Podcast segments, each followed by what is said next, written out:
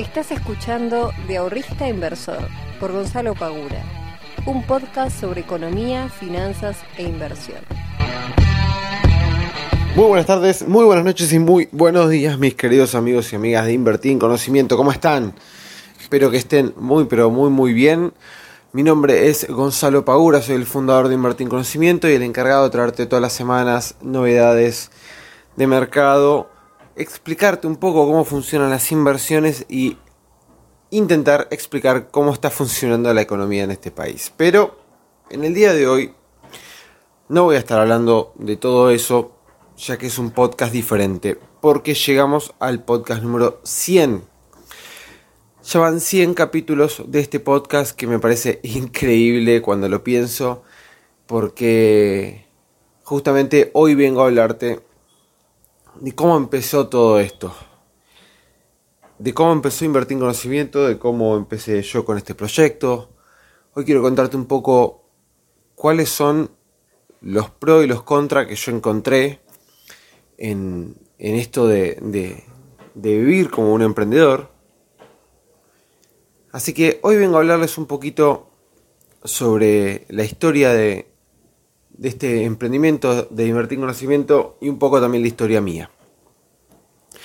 Ya que me parece que es eh, interesante compartir este tipo de, experiencias porque a veces uno se encuentra mucho en, en redes sociales o, quizás en, páginas de internet donde está muy idealizado el hecho de ser, de ser tu, tu, tu propio jefe, de ser un emprendedor, de, bueno, Vamos a hablar un poquito, ustedes saben, los que ya me conocen, que yo trato dentro de mi subjetividad de ser lo más objetivo posible y de decir las cosas por lo menos como yo creo que son, sin ningún tipo de, caretas de por medio. Em, pero obviamente no puedo empezar este podcast sin, sin hablar un poquito del mercado, ¿no? Ayer, el día miércoles, el mercado lamentablemente sufrió una baja importante en lo que es las acciones argentinas y acciones tecnológicas también han sufrido en lo que es el mercado estadounidense. Em, ayer a Tesla se le cayó, se le explotó el... No me, sale no me va a salir ahora el nombre. Pero es creo que es como la cabina de prueba.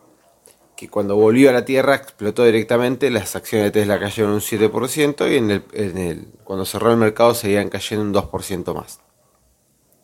Mercado Libre cayó un 4%, creo que Apple un 2%, a Facebook creo que lo están demandando por, eh, por monopolios, dado que tiene Facebook, Instagram y WhatsApp, eh, por tener una red de monopolio de información muy importante. Pero bueno, ustedes, si lo vienen siguiendo el mercado, saben que está, que viene, mejor dicho, subiendo hace varias semanas.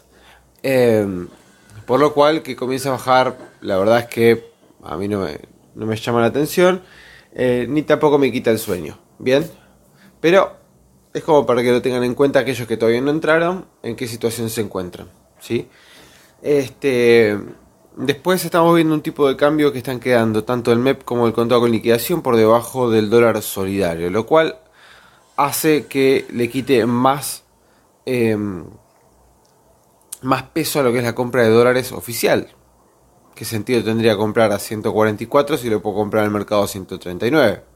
Ninguno. El tema es que, más allá de que existe ahora una oportunidad, obviamente, de comprar más barato y en más cantidad con el dólar MEP, el tema es que muchas personas todavía no tienen el conocimiento, que la verdad es que tampoco se requiere demasiado, pero no se animan, no saben cómo hacerlo. Eh, entonces, si ustedes saben cómo hacerlo y ustedes ven que está más barato, cuéntenselo, foméntenlo, digan, che, mirá que puedes comprar dólares en la bolsa, es una pavada, tenés que comprar un bono y venderlo y después tener los dólares en la cuenta. Obviamente que hay un montón de personas que están con los contando los 90 días para poder comprar, así que también se encuentra esa situación.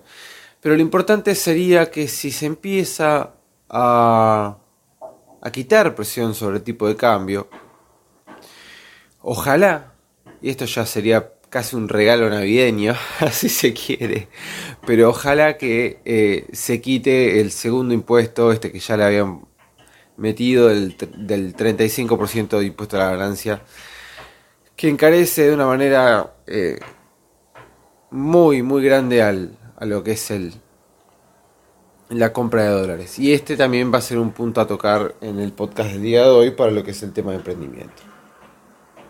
Dicho esto, comencemos por el lado de cómo nace invertir en conocimiento.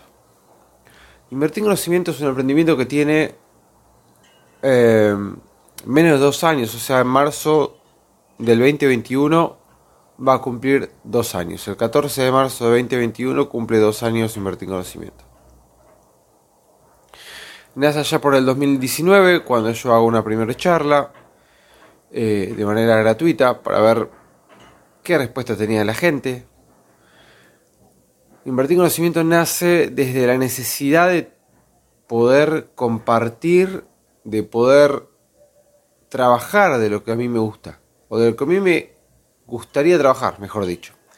Pues yo venía trabajando en la parte de atención eh, al público en una empresa de servicios públicos que la verdad que me estaba triturando la cabeza, o sea, literalmente, no sé si se fijaron pero o se dieron cuenta, pero fíjense si prestaron un segundo atención a alguno de los videos donde estoy con más barba en, en Instagram o YouTube. Fíjense que del lado derecho tengo un agujerito en la barba, en la pera, bueno, eso es, por estrés. Y ese estrés me lo estaba generando mi trabajo en relación de dependencia. Mismo también se me hizo después atrás en la nuca. Eh, y ese estrés me lo estaba generando mi trabajo en relación de dependencia, donde me básicamente me comía las puteadas de todas las personas que venían a reclamar. Eh, cosas que yo no tenía nada que ver, pero bueno, tenía que poner la cara por la empresa. Dentro de la empresa no me pude mover porque tenía un jefe que le gustaba cómo trabajaba, entonces a cada búsqueda interna que yo me quería postular para cambiarme de sector en la empresa y pasarme a un sector de finanzas, a un sector de contabilidad, o a un sector de tesorería, a un sector de mesas de mercado, o lo que fuere, eh, no podía. Me rechazaron una, dos, tres, cuatro, hasta que empecé a sospechar y me dijeron efectivamente que mi jefe era el que estaba levantando el, teléfono eh, para trabar mi pase. Pero, como todo llega en la vida, me terminé pudriendo, diciéndole, bueno, listo, si no me puedo pasar acá, me voy. Ese me voy, que resonó mucho en mi cabeza durante muchos años, no lo podía hacer, o, no lo, o mejor dicho, no lo hice varios años atrás por una cuestión de salario, básicamente. Eh, el salario es una red de contención. Nosotros lo sabemos, o sea, llega a pasar algo y tenemos un salario que nos puede ayudar a salir de esa situación. Bueno, yo tenía un salario que para mí era una red de contención muy buena, tenía una prepaga muy buena, tenía un montón de beneficios como este como empleado asalariado que realmente costaba mucho soltar. Entonces, no fue una idea el hecho de decir, bueno, voy a comenzar un emprendimiento que se me ocurrió de un día para el otro y me animé y salté. No, al contrario, fue una idea muy pensada, una idea muy, muy pensada, en la cual no solamente no renuncié apenas la tuve, sino que tuve que tener dos trabajos durante bastante tiempo. durante bastante tiempo no, durante un tiempo considerable. Em, y la realidad es que dije, bueno, a ver, vamos a pensar de manera objetiva. Yo tengo este trabajo, que no me gusta, me hace mal, me estresa, o sea, literalmente yo me levanto, me levantaba de la cama. Eh, a las 7 y pico de la mañana, 7 y 20 más o menos de la mañana, eh, me sentaba en la cama y me agarraba la cabeza porque ya sabía dónde tenía que ir, sabía lo que me iba a bancar ese día. Así que yo me levantaba y era un robot. Me pasaban los días como un boludo, ahí mirando y diciendo qué carajo estoy haciendo acá, por qué tengo que estar gastando mi vida en este lugar. Bien, esa era mi situación. Entonces, como ¿Podía buscar trabajo? Sí. ¿Podía ir a trabajar un broker? Sí. Es más, hubo un momento en el cual trabajé como asesor financiero. Este. Que básicamente hacía lo que muchos de ustedes han buscado, ¿no? O sea, buscar un broker este, para poder invertir y abrir una cuenta. Bueno, yo hacía literalmente eso, ¿no? Eh, trabajar en una financiera que trabajaba, que trabaja, mejor dicho, con, con invertir en bolsa, con el broker invertir en bolsa y abría cuentas comitentes a mis clientes. La verdad es que eh, el trabajo de asesor financiero está bueno, pero requiere, si te vas a dedicar solamente a vivir de comisiones por los clientes que vos tengas y inviertan en el mercado, la verdad es que necesitas clientes con un, caudal de dinero interesante. Entonces yo en ese momento no conocía, mucha gente no tenía una cartera hecha, así que me costaba bastante. Y aparte el tema de ser asesor financiero es que eh, te taladra en la cabeza constantemente ante cualquier variante que pueda llegar a ver en el mercado. Entonces, dejé de ser asesor financiero y seguí pensando qué podía hacer en relación con las finanzas, que era lo que a mí me gustaba, lo que yo sabía, lo que yo conocía, para poder trabajar de eso. Irme a trabajar un broker, podría haberlo hecho, me iban a pagar dos mangos, la realidad es esa, a menos que de vuelta este, trabajara como asesor financiero y viviera de comisiones. Y a trabajar en una empresa en el área de finanzas, tesorería, que era lo donde yo me movía. También me iban a pagar dos mangos, iba a arrancar recontra desde cero. Y la verdad dije, no, bueno, a ver, ¿qué me gustaría hacer a mí? Bueno, a ver, a mí me encanta el mercado. Me encantan las finanzas, me encanta la economía. Bien, fantástico. Yo, por comentarios de mis de mis ex compañeros, de mi novia, de amigos, que cada vez que me consultaban por algo, sea de finanzas o no, capaz era algo de, mi trabajo anterior, cada vez que me explicaban por algo, este, me decían que tenía mucha facilidad para poder, para poder explicar, para ayudar, este, que tenía muy buena predisposición en ese sentido. Entonces, yo tengo un amigo que se llama Rodri, que Rodri tiene un emprendimiento ya hace varios años, creo que hace 5 o 6 años, si no me equivoco, que se llama Ecodiem, que es básicamente la, la contracara de lo que es hoy invertir en conocimiento. No es una academia, pero de marketing digital. Eh, que hay algunos de los chicos de, la academia de Ecodiem que hoy están también conmigo en invertir en conocimiento y, en una de las tantas charlas que tuve con él me decía, che, Gonzalo, escúchame, yo veo que te pregunto algo de mercado y la verdad que te, veo que cuando me contestás te gusta, o sea, me lo contás desde un lado muy copado eh, y te entiendo. Cosa que es muy difícil, este, o cosa que él no encontraba, ¿no? Me decía, yo la verdad que escucho a otras personas y no, no, no, las entiendo o capaz no me transmiten interés. Y yo vos me lo contás, me lo contás fácil, me das un ejemplo fácil. Eh, ¿por qué no te animas a armar algo? ¿Por qué no empezás a escribir un blog? ¿Por qué no te armas un podcast? Eh, a ver, ¿qué, ¿qué, sale? Y yo no, no, no, no, no, no, no. Hasta que un día, dada esta desesperación de querer irme de mi trabajo, dije, bueno, dale, ¿sabes qué? Sí, vamos a hacerlo. Y empecé. Empecé no sin ningún tipo de expectativa, pero la verdad es que un poco sí, porque eh, no sabía si alguien iba a leer lo que yo iba a escribir, no sabía si alguien iba a, escuchar lo que yo iba a decir, no sabía nada básicamente. Lo único que sabía es que yo quería contar algo, tenía algo para contar y busqué la forma de hacerlo.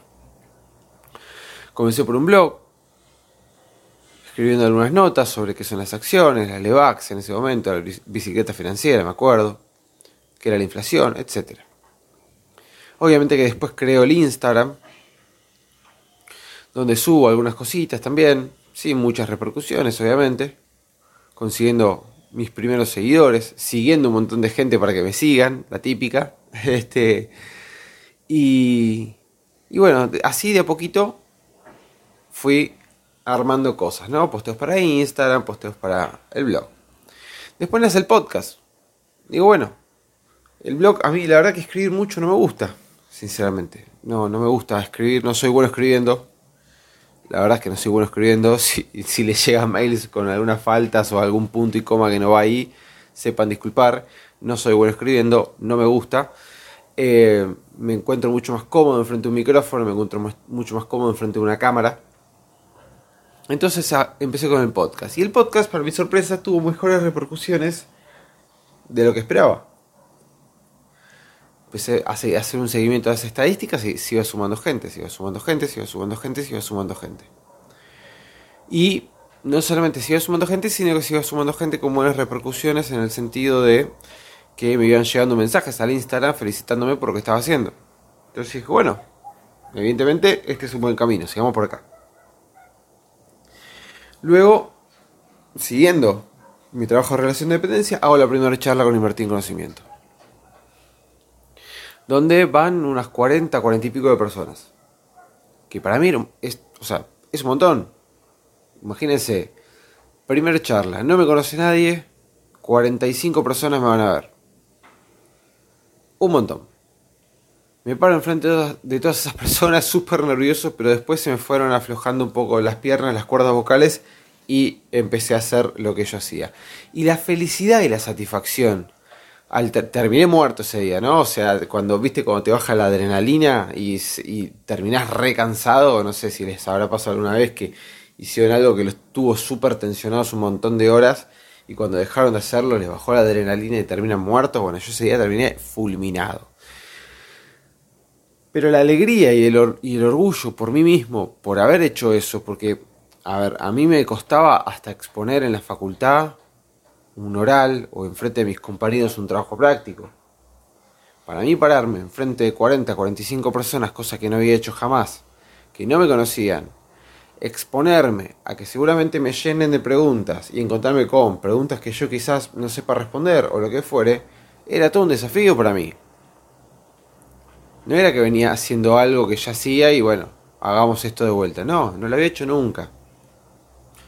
Y si me salía mal hubiera sido quizás un, golpe letal en mi motivación de querer seguir aprendiendo. Pero por suerte salió todo bien y la verdad que yo ese día me fui súper contento. Me, me fui súper motivado, muy motivado. Y ahí fue cuando evidentemente me hizo un clic en mi cabeza. Me dije, bueno, es por acá. Esto es lo que quiero hacer.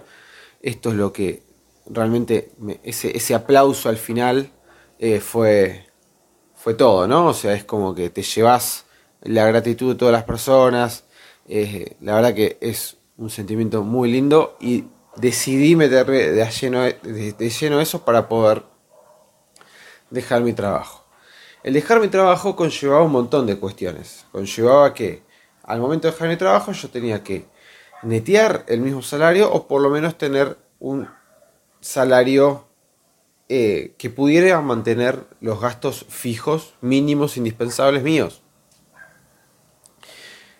Ese punto número uno. Punto número dos, tenía que armarme yo mi red de contención, es decir, tenía que armar mi cartera de inversiones para que llegado el día de renunciar, yo tuviese una cantidad de dinero que si a mí con invertir en conocimiento me hubiese ido mal, yo pudiera usar mis ahorros para vivir por lo menos 5 o 6 meses. Entonces dije, bueno, yo ya tengo este dinero que estoy invirtiendo, vamos a potenciarlo lo máximo posible para poder llegar a este. Yo quería renunciar en marzo del 2020, que finalmente lo hice, dije, bueno, vamos a meterle con todo a las inversiones para poder llegar a marzo con la mayor cantidad de plata que se pueda, cosa de que si me llega a ir mal, podía usar mis ahorros para vivir de eso. Punto número 3, mentalizarme de que esa era la fecha límite, porque si vos la empezás a estirar, ¿viste? las cosas se alargan y no le estás poniendo el 100% tuyo. Punto número 4, empezar a hacer de manera profesional, si se quiere, o, de manera, lo, sí, de la mejor manera posible, todo lo que sea relacionado con contenidos de Instagram, de Spotify, de todo. Se creó también este, después en el 2020 YouTube, entonces tenía que hacer todo como para poder formar el emprendimiento y en marzo largar mi trabajo en relación de dependencia. O sea que los pasos básicamente fueron cuatro. Uno, mentalizarme de que la fecha esa era la límite y que ahí, a partir de ahí, iba a estar yo solo. Dos, armar la red de contención por si mi emprendimiento le va mal. Tres, potenciar mi emprendimiento lo máximo posible para poder llegar este, con un emprendimiento ya bien armado. Y cuatro, lograr los ingresos necesarios para cubrir los gastos fijos eh, que yo tenía mes a mes. Bien, o sea que tuve que reducir mis gastos lo más este, posible para poder largar mi trabajo en relación de dependencia y meterme con invertir en conocimiento. Cuando llega marzo y renuncio con tanta suerte que 20 días después cae la pandemia y mis compañeros se fueron a trabajar todos en su casa, así que yo me podría haber quedado tranquilamente, pero no importa. Eh, cuando eso sucede, imagínense, yo había trabajado 7-8 años ahí, o sea que fue un cambio muy radical. Eh, literalmente tuve compañías que se largaron a llorar, mi supervisor se largó a llorar cuando me iba. Eh, así que fue, fue una, partida linda, pero también con una espina de no poder haber conseguido el cambio que yo quería, ¿no? Pero con muchas ganas de meterla full a mi emprendimiento. Y, y cómo, cómo fue este primero, estos primeros meses, porque todavía no cumplí el año como emprendedor. Bueno, la verdad que emprender no es fácil, vamos a ser honestos, no es fácil, no es fácil desde varias aristas, no es fácil desde lo económico, obviamente, no es fácil desde lo psicológico, porque Ustedes imagínense que yo estaba acostumbrado a trabajar con 20, 30 personas todos los días, que le veía la cara más que a mis papás, más que a mi pareja. Eh, la verdad que quedarte solo en tu casa trabajando mm, no es fácil, por lo menos para mí que soy un bicho muy sociable, la verdad que no, no, no fue fácil. Este, no es fácil encontrar una organización dentro de tus tareas de trabajo, porque imagínense que vos venís con algo muy estructurado, que decís, bueno, yo me siento y tengo que hacer esto, esto, esto y esto y esto, y ahora todo, todas esas tareas te las tenés que organizar vos. Y les digo que es bastante simple poder caer en la tentación de empezar a, apaviar en el celular, eh, o en la computadora, o distraerte fácilmente, porque no tenés un jefe que te diga, che, dale, tenés que terminar esto, hacelo. Sos vos, sos vos y sos vos y sos vos. Eh, no es fácil tampoco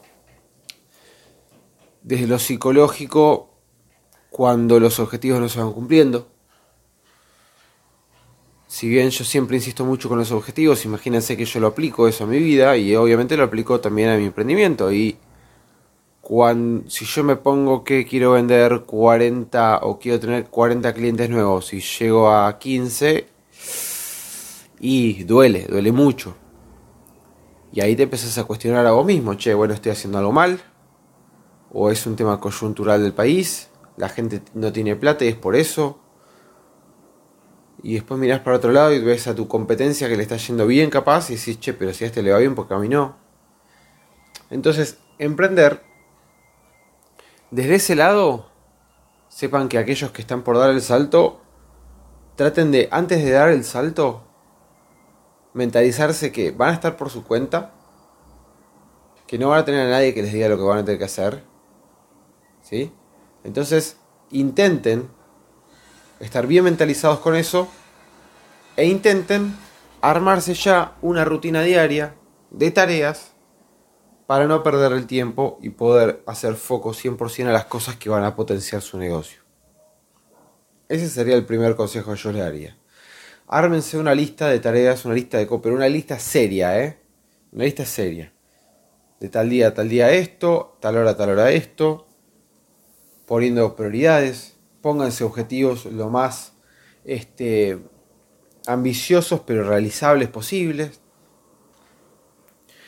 Y tengan en cuenta que obviamente en la parte económica, si no están con un colchón interesante, les va a generar un estrés. Yo les recomendaría que no renuncien a sus trabajos hasta que tengan una base de dinero que si te llega a ir mal con tu emprendimiento, sabes que la tenés y sabes que no vas a tener que salir corriendo a agarrar el primer trabajo que te ofrezcan para agarrar un peso. ¿Ok? Eh, no renuncien si no tienen por lo menos 3-4 meses de salario ya en sus ahorros, en sus inversiones. Y obviamente adecúen sus inversiones a la nueva realidad. Yo antes era un inversor más agresivo, ahora soy un inversor más moderado. Bien no puedo estar todo el día enfrente de la compu viendo el mercado y comprando y vendiendo constantemente, sino que tengo que armar la cartera y dejar que esa cartera vaya este, moviéndose al compás del mercado y yo obtener mis ganancias con eso. Bien.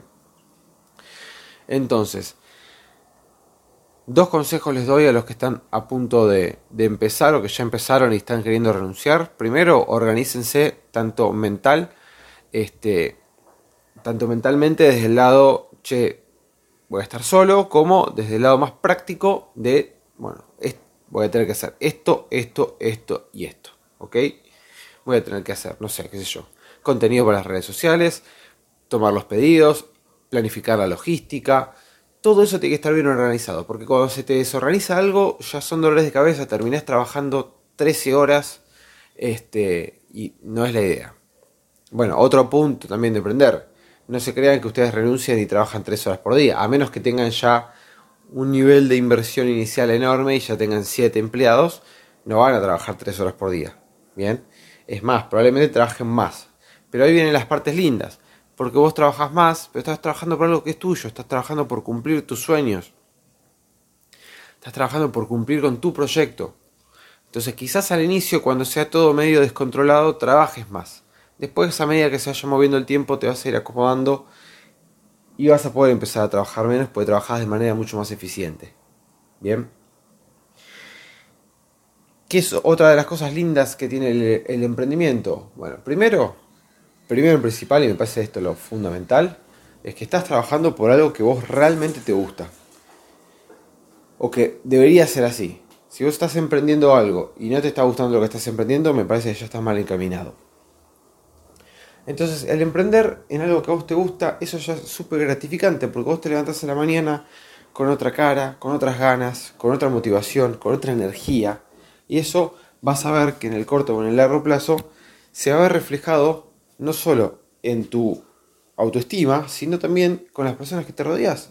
Porque si vos estás bien, es mucho más probable que con las personas que te rodean constantemente tengas relaciones mucho más eh, cordiales, de mejor calidad, etc. Eso en primera instancia. En segunda instancia, cuando las cosas te empiezan a ir bien, la gratitud de saber que todo ese esfuerzo que vos le pusiste está dando frutos es gigantesca. Es enorme. Yo hoy, sin cumplir un año como emprendedor pleno, estoy viviendo 100% de invertir en conocimiento estoy ganando más de lo que ganaba cuando trabajaba en, relación de dependencia, cosa que me parecía bastante difícil en ese momento. Y todo eso gracias a, bueno, a horas de aplicar cosas que fui estudiando. Sepan que si ustedes están emprendiendo en algún área en particular, Quizás tengan que aprender, aprender de marketing, quizás tengan que aprender de finanzas, no ser profesionales, pero lo mínimo. Como para entender cómo armar bien un Instagram, cómo potenciarlo, un Facebook, un canal de YouTube, cómo llevar una planilla de Excel de finanzas para poder tener los números bien claros y que no es un despelote. Lo lindo de, de emprender es que vos sos tu propio dueño, por así decir, de todas las responsabilidades que vos vas a, llevar el día de mañana. Y eso a mí me encanta. Saber que depende de mí, me encanta. Hay otros que no les gusta tanto eso. Pero saber que si yo realmente hago las cosas como las tengo que hacer, me esfuerzo en serio, puedo hacer crecer aún más todavía en conocimiento, eso es fantástico, porque no tengo techo. Y cada vez voy tratando de mejorarlo más. cada vez voy viendo de qué manera puedo ser más atractivo al Instagram, cómo puedo aportar más valor dentro de las redes sociales, cómo puedo mejorar la calidad de los podcasts. En YouTube lo mismo. Los mails que mando también tratar de, che, mirá, el mercado está pasando esto, va por acá. En los cursos lo mismo. La academia siempre trato de mejorarla. Entonces, todas esas cosas después se ven reflejadas en que al emprendimiento le vaya mejor. Y obviamente cuando te empieza mejor, cuando ya no tenés que estar a las corridas y ya te organizaste un poquito mejor, empezaste a ver de qué manera organizarte, etc., ahí sí puedes empezar a tomar algunas este, flexibilidades dentro de tu horario laboral y decir, bueno, listo, dejo el emprendimiento un rato, me voy a almorzar afuera o voy a visitar a mis viejos, voy a almorzar con ellos, o me voy a hacer algún trámite, o me voy a comprar algo que tenía que comprar. Yo antes no podía hacer eso. O sea, yo de marzo cuando arranqué a emprender, si bien obviamente me podía tomar mi tiempo, pero yo necesitaba, necesitaba producir. Hoy también necesito producir, por supuesto.